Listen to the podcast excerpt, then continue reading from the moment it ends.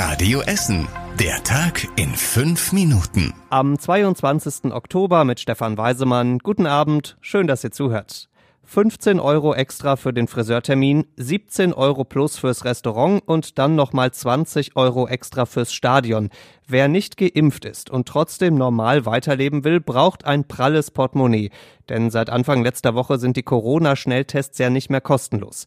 Hm, dann vielleicht doch lieber kostenlos impfen lassen, denken sich jetzt offenbar einige, vor allem im Essener Norden. Eine HNO-Praxis in Borbeck sagt, dass es in den letzten Tagen rund ein Viertel mehr Impfungen gab als in den Wochen davor. In einer Praxis in Schonnebeck hat sich die Zahl sogar verdoppelt. Allerdings reden wir hier trotzdem nur von ein paar Impfungen am Tag. Das ist ganz wichtig dazu zu sagen. Im Essener Süden merken die Ärzte keinen besonderen Impfanstieg. Da fragen die Menschen jetzt schon eher nach der dritten Boosterimpfung. Trotzdem scheint so, dass das Ende der kostenlosen Tests der Anfang für ein Umdenken ist, zumindest bei einigen.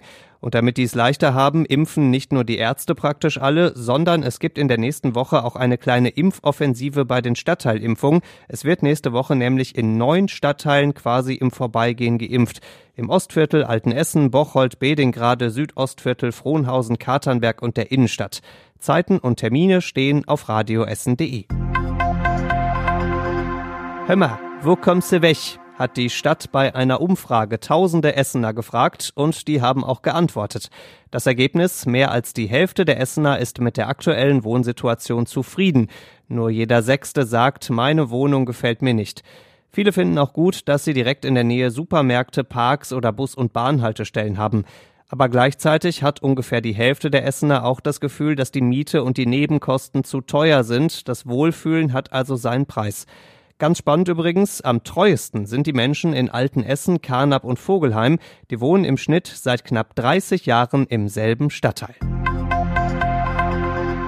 AfD. Das könnte auch die Abkürzung für Aufruf für Demos sein. Egal wo sich die Partei trifft, Proteste sind garantiert. An diesem und am nächsten Wochenende trifft sich die NRW-AfD bei uns in der Grugerhalle zu ihrem Parteitag. Rund 500 Parteimitglieder sind da. Sie stimmen unter anderem darüber ab, welche Politiker nächstes Jahr nach der Wahl in den Landtag einziehen sollen. Und natürlich gibt es auch bei uns Proteste. Morgen wollen sich 300 Anti-AfDler auf dem Messeplatz aufstellen. Die Polizei sagt, das könnten durchaus noch mehr werden. Sie geht aber davon aus, dass alles friedlich bleibt. Und das hoffen wir natürlich auch. Wie lange das dauert, kann die Stadt noch nicht sagen. Haben wir Anfang der Woche zur Sperrung der Sporthalle Berge Borbeck gesagt, weil da Asbest gefunden wurde. Hörte sich so an, als würde das jetzt erstmal mindestens ein paar Wochen dauern. Aber nein, es gibt die positive Überraschung, die Sporthalle Berge Borbeck kann schon morgen wieder öffnen. Der Asbest hat sich natürlich nicht einfach in Luft aufgelöst, aber ein Gutachter sagt, der ist nur in einem einzigen Technikraum in der Halle. Dieser Raum wurde jetzt versiegelt. Die Stadt wartet darauf, dass eine Fachfirma den Asbest entsorgt. Der Rest der Halle ist aber wieder geöffnet ab morgen und das freut besonders die Volleyballerinnen vom VC Albau. Die können jetzt wieder auf bekanntem Boden trainieren. Wie kann sowas passieren? Das ist die große Frage, die sich heute viele stellen. Bei Dreharbeiten hat der Schauspieler Alec Baldwin eine Kamerafrau erschossen, aus Versehen mit einer Filmpistole. Das Ganze ist beim Dreh für einen Western in den USA passiert.